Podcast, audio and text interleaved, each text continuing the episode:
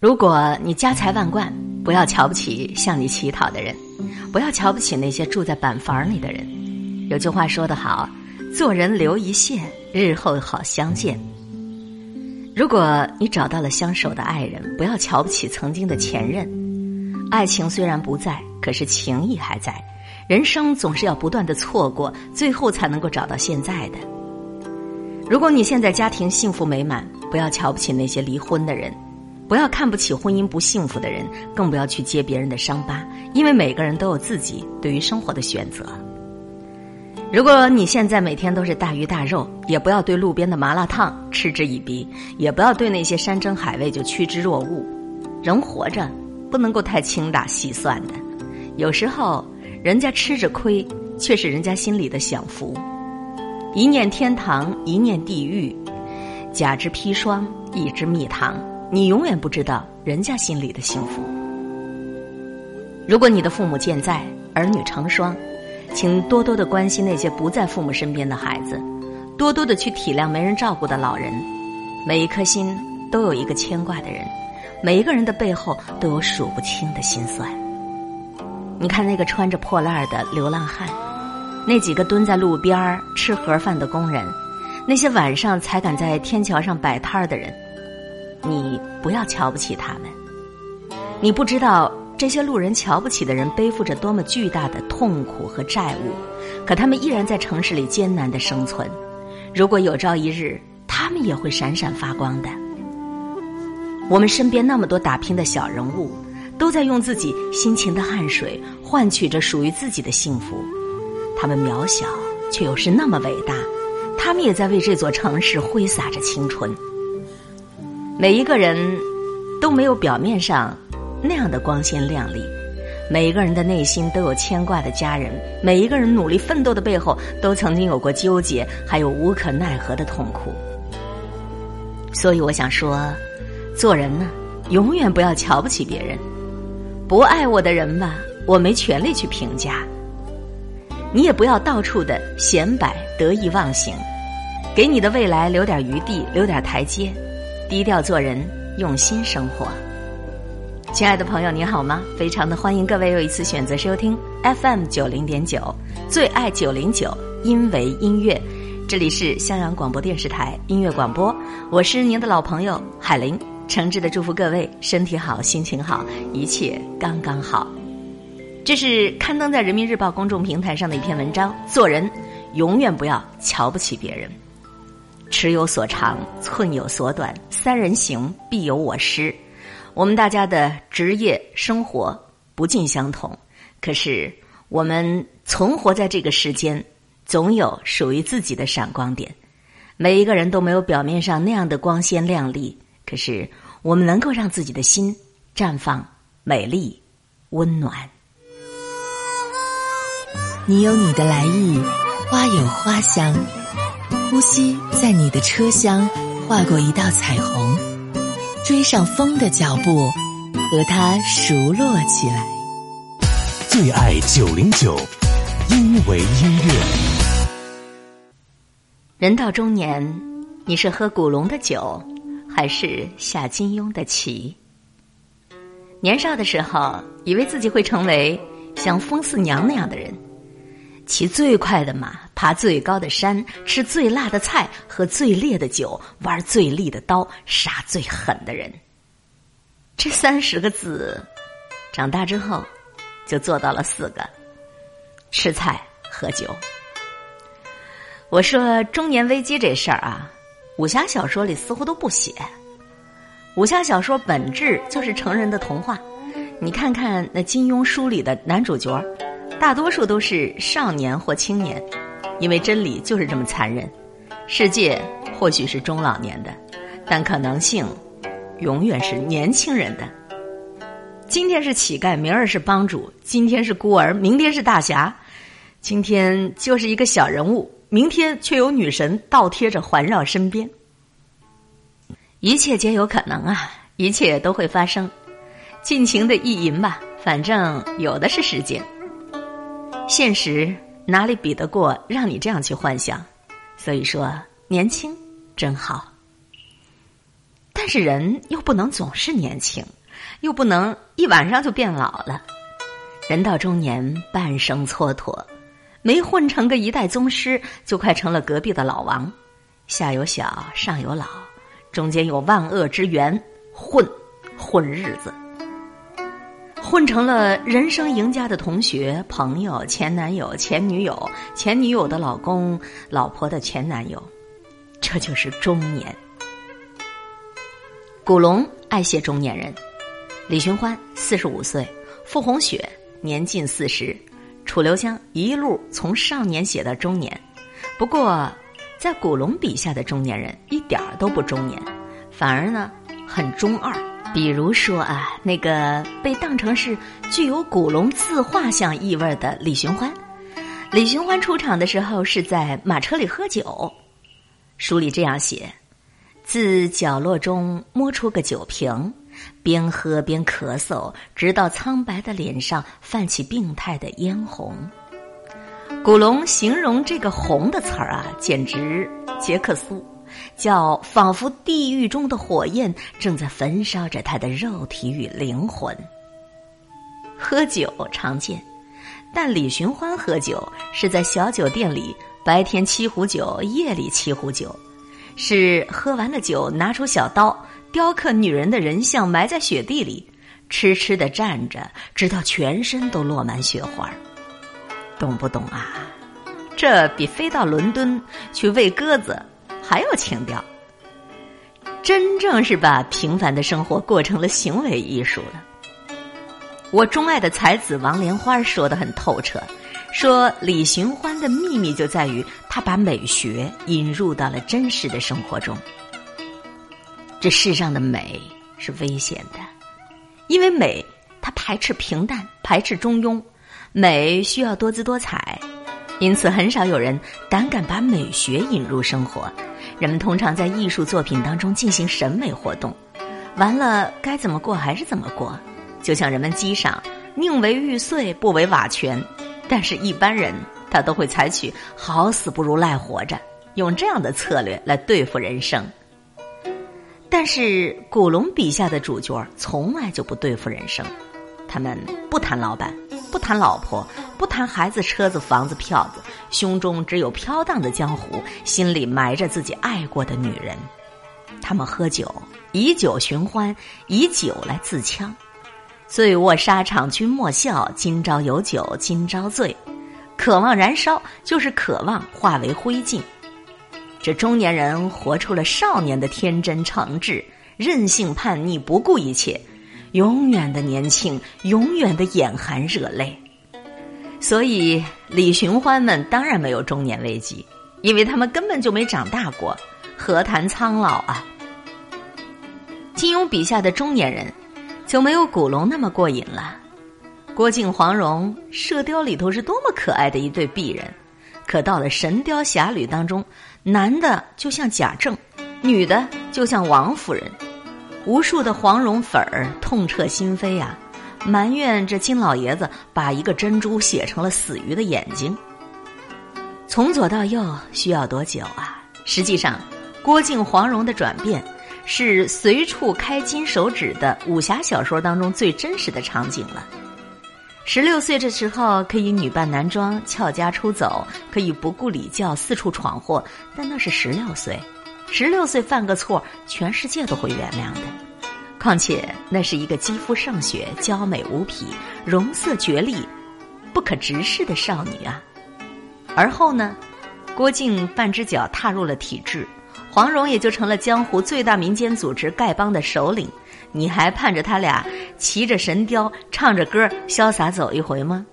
不好意思，那是杨过小龙女。小龙女和杨过两人有一个死了，另一个必定会殉情。但是郭靖要殉情，襄阳城谁来守啊？如果郭靖早早的就去世了，黄蓉怕是也得忍着心碎养大他的孩子吧？这就是中年人。如果你负责任，那生活就不会给你多少选择的空间。作品归根结底都是作家的写照。古龙写酒，金庸写棋。古龙喝了一辈子的酒，金庸下了一辈子的棋。喝酒是什么？古龙自己这么写：你若以为酒只不过是一种可以令人快乐的液体，你就错了。酒是种壳子，就像是蜗牛背上的壳子，可以让你逃避进去。那么，就算有别人要一脚踩下来，你也看不见了。所以，古龙跟他书里的男主角都是在逃避成长的，他们的心里住着一个孩子，他们不愿意背负世俗对于中年的要求，从而轻装上阵，肆意而行。这些大叔们永远的抱有对人生的好奇、想象和热情，或率真，或热烈，加上皱纹里藏着的沧桑阅历，那样的一种迷人，太难的抵抗了。所以你非常好理解啊。那古龙长得是其貌不扬，可却总是能够吸引才貌双全的佳人。放肆，这就是古龙式中年的关键词。可金庸他不爱酒，他爱下棋。旧时金庸家有一小轩，是他祖父与客人下棋的地方，挂了一副对联儿：“人心无算处，国手有输时。”这大约就影响了金庸的观念。写玲珑的棋局，段延庆、慕容复等武功高手困于自己的欲望、权力、情欲，什么都不想的傻和尚虚竹，却解了出来。金庸式中年的关键词就是放下。不过，安静下棋的人未必脱俗，热闹喝酒的人大抵上是孤独的。不然，为什么浪子古龙为了吃饭？喝酒、坐车、交女友、看电影、住房子，只要能写出一点东西来，就要马不停蹄的拿去换钱呢？为什么写了一辈子忠贞爱情的金庸，却换了好几任的妻子？好像是吸毒，你明明知道那是不好的，但是抗拒不了引诱。想一想，中年就是一道坎儿，放肆不容易，放下也困难呢。或一时的放纵、人仰马翻，或随波逐流，最终变成了年轻的时候自己讨厌的人。但没办法呀，这就是人生。就像古龙很多年前写的：“人生有很多的道理，本来就要等你透不过气儿来的时候才懂得的呀。”以上我们分享到的这一篇文章，是朋友圈转载推荐的。你是到了人到中年吗？人到中年之后。你是喝古龙的酒，还是下金庸的棋呢？我手拿流星弯月刀，喊着响亮的口号，前方何人报上名？有能耐你别跑！我一生戎马刀上飘，像个英雄弯下小蛮腰，飞檐走壁能飞多高？我坐船练习水上漂。啊，林子大有好多的鸟。好事不让人知道，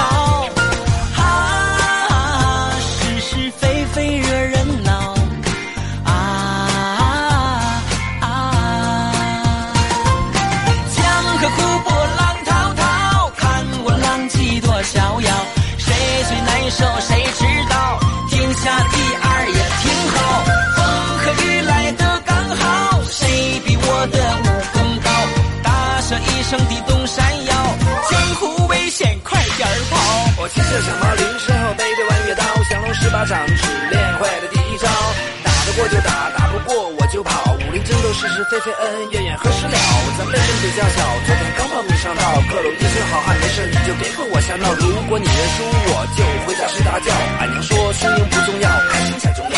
我手拿流星弯月刀，喊着响亮的口号，前方何人报上名？有能耐你别逃。我一生戎马刀上飘，见过英雄弯下小蛮腰，飞檐走壁能飞多高？我坐船练习水上漂。啊，林子大有好多的鸟。谁，不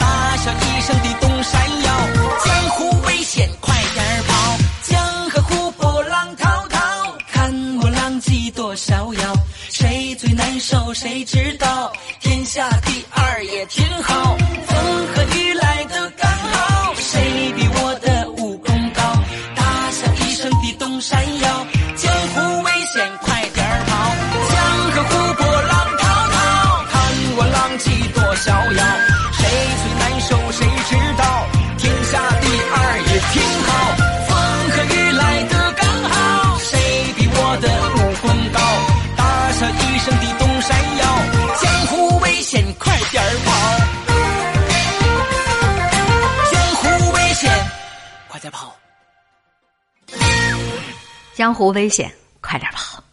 各位正在收听到的是最爱九零九，因为音乐，襄阳广播电视台音乐广播，一切刚刚好。我是海林，我们的节目也正通过新浪微电台、襄阳网络电视台蜻蜓 FM 在同步播出。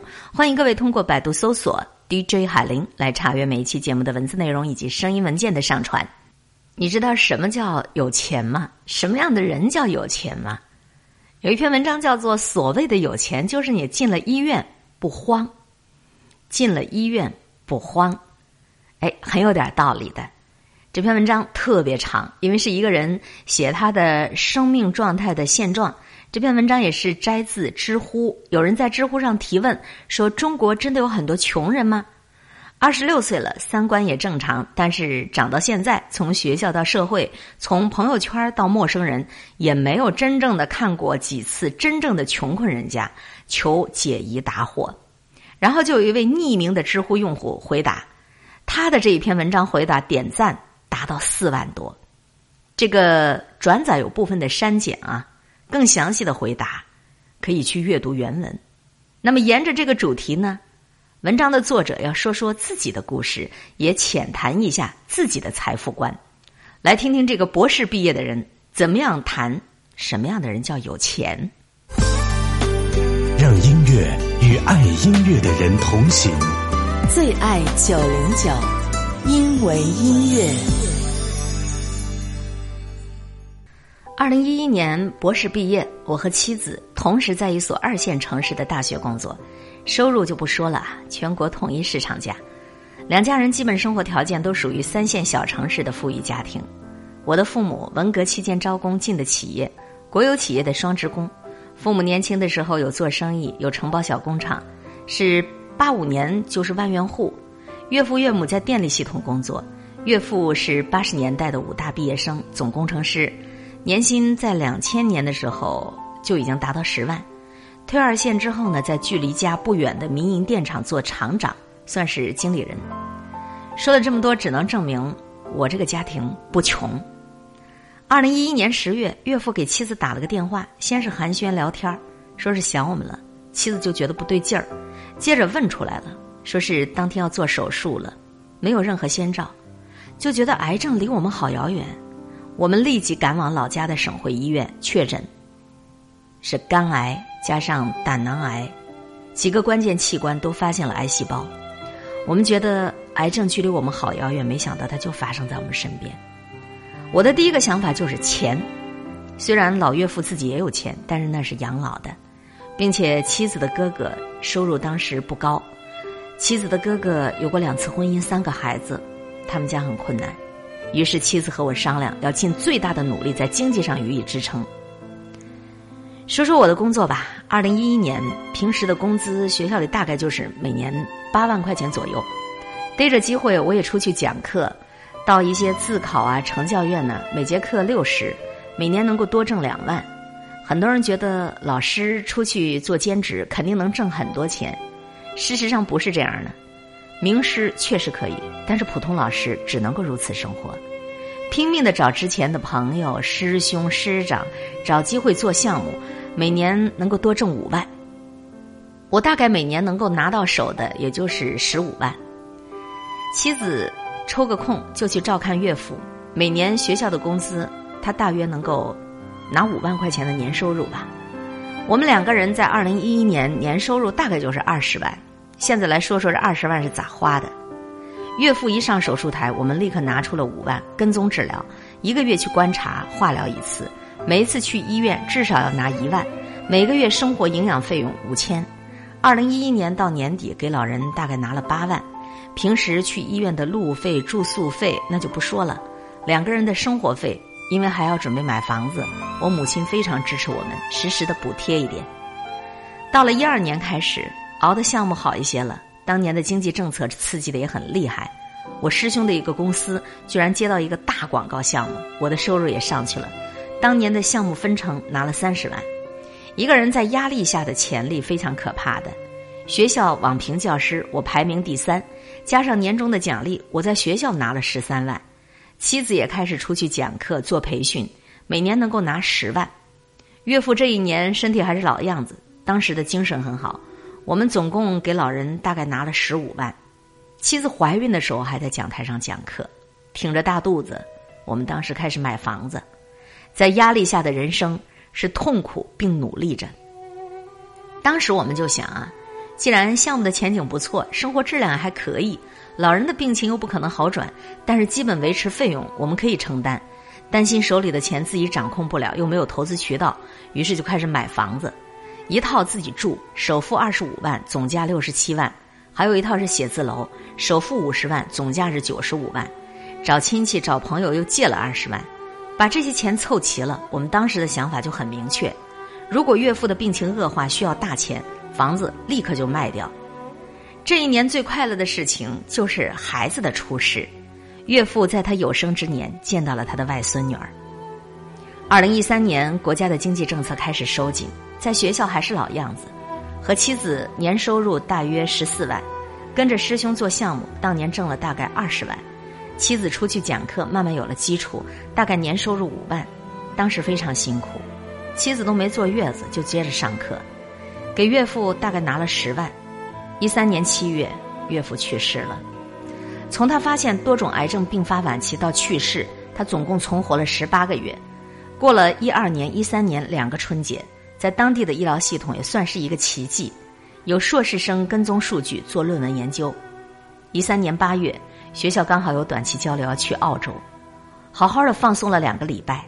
妻子打电话说：“你看我爸爸多疼你。”知道你这几年辛苦，在他去世之后，在天之灵让你能够出去休息一下。我简单的总结一下吧：第一，人间如果真有地狱，那就是医院；能够想到的地狱酷刑，那医院里都有。所以人真的不能够去医院，去了医院就如同进了地狱。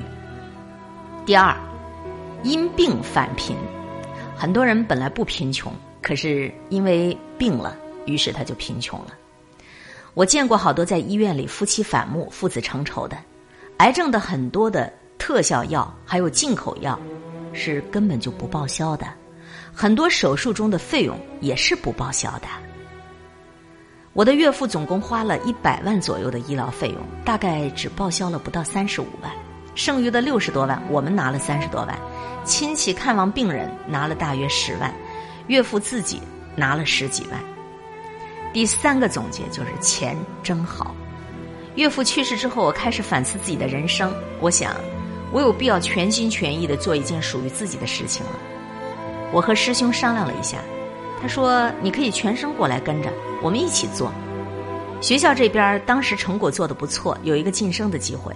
我觉得我想到一个更大的世界，家人也赞同。经过这次生死的劫难，每个人都觉得。原来我们的小康之家这么容易就被破坏了。原来我们这么这么的穷。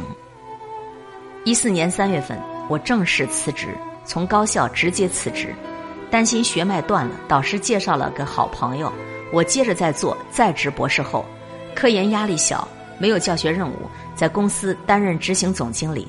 当时说好的是年薪底薪三十万，于是我们买了第三套房子。哼，故事接着就来了。一四年三月份，我到新公司报道的第二天，妈妈告诉我一个事情，说是我爸爸从一三年年底开始，几乎每天下午都低烧，连续了两个月。爸爸一直以为是感冒，没给妈妈说过。经过岳父的这个事情，我当时很冷静，我肯定是癌症或者其他重症疾病。到医院检查，没发现癌细胞，大家松了一口气。骨髓穿刺做了两次，查出来了。原来是重度功能障碍性贫血，血小板几乎是零，血癌，每天的治疗费用平均一万。爸爸在医院存活了三十五天，就是三十五万。二零一四年农历三月初九去世。我想说的是，其实苦难的人生距离我们很近很近。给你讲几个正能量的故事吧。我爸爸兄弟三个，他最小，还有一个姐姐，感情很好。兄弟三个总共十个孩子，大伯家五个，二伯家三个，我们家两个。我有一个亲姐姐。爸爸住院用钱太急了，即使是卖房子也需要时间。妈妈就给堂兄堂姐打了个电话，每个孩子都是直接打过来两万块，二十万。当天就凑够了。第二个故事，我有个发小是外企的高管，从小在我家一起吃我爸爸做的饭菜，当时直接打过来十万，说这个钱是给你爸看病的，不用还的，不够，我下周再给你续。第三个，爸爸的几个好朋友不敢给妈妈打电话，怕刺激妈妈，只要打电话就给我要卡号，说我大哥看病的钱，孩子你不用管。我爸爸是个普通人。可是每天都有亲人朋友去医院探视他，探视其实对病人病情最不好，容易交叉感染。当时也顾不了这么多了，爸爸走得太急，急到我们所有人都措手不及。我们当时所有人都那么样的忙。我姐姐，姐姐在爸爸住院的当天在生孩子，爸爸去世的那天出月子。我给姐姐一打电话，她就哭。我说，如果爸爸能挺过这一关。我们俩要做好骨髓捐献的准备。姐姐当时就说：“捐我的。”姐夫也很孝顺，得空了就去医院看望。我们家被彻底的打碎了。我外婆只有妈妈一个孩子，一直跟我们一起生活，快九十岁了。在爸爸住院期间，只能自己一个人在老家。姐姐有空在月子期间就去陪他。妈妈陪爸爸一直在医院住着。我的孩子一岁半放在外婆家，老婆在学校，我在新地方。我们一家六口人分到了五个地方。爸爸去世以后，家里就只剩下我一个男人，四个女人，四代人。讲我的生活故事是想总结一下。我想说，疾病如果查出来是绝症，还是理性一些。我不知道别人怎么对待，反正我和我妻子明确了一个事情。就是，如果是我们两个人在未来人生道路上发生了那样的事情，我会选择不再治疗了。第二，医院是一个去不得的地方。第三，能生孩子还是多生一个吧。人能够保证自己年轻的时候能干，但谁也不能保证自己老了不得病。我们老领导的妻子癌症，老领导自己每天除了上班就去医院陪护，老有所养，不是一个腐朽的传统，因为他们家。孩子不在身边岳父的病情上如果没有大舅哥，我不可能在外边安心赚钱。爸爸的病情上如果没有姐夫，没有一群堂兄弟，没有一群好朋友，我一个人根本撑不下来。爸爸走后，我大病一场，每天喝酒，每天都喝，每天都喝。第四个总结：如果你能够爱身边的人，就多一些吧，尽量的多爱吧，不管是亲人还是朋友。人生这么短，哪里有那么多的仇恨呢？我现在还在拼命的挣钱，我和钱没有任何的仇恨。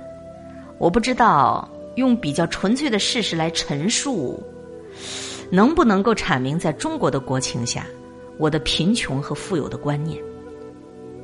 话题的提问者提出的问题是：中国真的有很多的穷人吗？我讲述我自己的故事，大体上是不符合知乎回答问题的方式的。本来是憋住了。不再想每次把自己结痂的伤口扒开一次，再一次缝合。我想说，穷就是穷困、穷难、穷恶，一分钱难倒英雄汉。他解决不了所有问题，但是他能够带来相对的安全感。这一代人拼命的努力，从小努力读书，成年努力工作，背后的支撑性的答案就是解决贫穷，包括经济贫穷、机会贫穷、心智的贫穷。我认识一个在大学美食街出摊卖鸡蛋饼的，我们俩经常一起聊天后来熟了，他偷偷告诉我，他一天都能净赚一千块，好的话能赚一千五。我就问他：“哎呀，你经济条件很好了呀，为什么你还这么拼命，还这么辛苦啊？”他沉默一下说：“孩子上学，老人得看病，自己还得养老，还要抵抗，万一有个什么不测呢？命运的可怕就在于。”他总是在你最得意的时候，不经意的就跟你开个玩笑。在之前我读书的时候，我总喜欢给世界贴上自己自以为是的标签儿，比如说，有钱的生活应该如何如何，社会应该如何如何，别人应该如何如何。慢慢的磨练磨练，我学会了不说话，学会了低着头，学会了隐忍的活着。在知乎上的大牛特别多，高学历的也多，大家其实可以环视一下，大部分的博士其实都是家境非常普通的人，也正是因为怀揣着对于未来的希望，才不断的追求、不断进步的。人生那么短，其实没什么好抱怨的，努力了，争取了，也就欣慰了。人生真正的穷，是人生穷短，给我们的时间太短，机会太少，来不及爱，人就老了。生死是人生大苦，但是它也是人间最大的公平。在死亡面前，人人平等，不管是亲人或是我们，因死而生，因生而死。可是死亡它不是一个负面的悲剧，而是人的价值呈现的悲壮。渺小的人类，知道个体命运终结的必然性，却依然飞蛾扑火的抗争。每一缕小小的火苗，都构建了人类今天的文明。生死真苦啊，但这是生命的常态。我们都会这样的老去，都会这样的死去，在尘土当中滋养新的生命，给自己一个理想，一个希望，让这一段孤独的有去无回的旅程显得有光芒。感谢所有的人，也以和众生同行而倍感荣耀。这世上没有绝对的善恶，没有永恒的仇恨，也没有必然的因果。短短人生，我们所能秉持的只有行天之见，以苦为乐，勤苦为荣。我们众生都在世间修行。这篇文章是杂感，也是生活的流水线记录。什么叫真正的富有？什么叫真正的不穷？不穷就是你进了医院你不慌。不过像作者这样。夫妻两个人，双方的老人都有罹患癌症的，这还真是像中了彩票一样的几率。生命如果要是遇上这样的几率比较小的灾难，我觉着他对于人生痛苦的领悟，或者说对于人生活着真谛的领悟，可能会比我们常人更加的真切吧。什么叫有钱呢？有钱就是你进了医院，你不慌。不忙。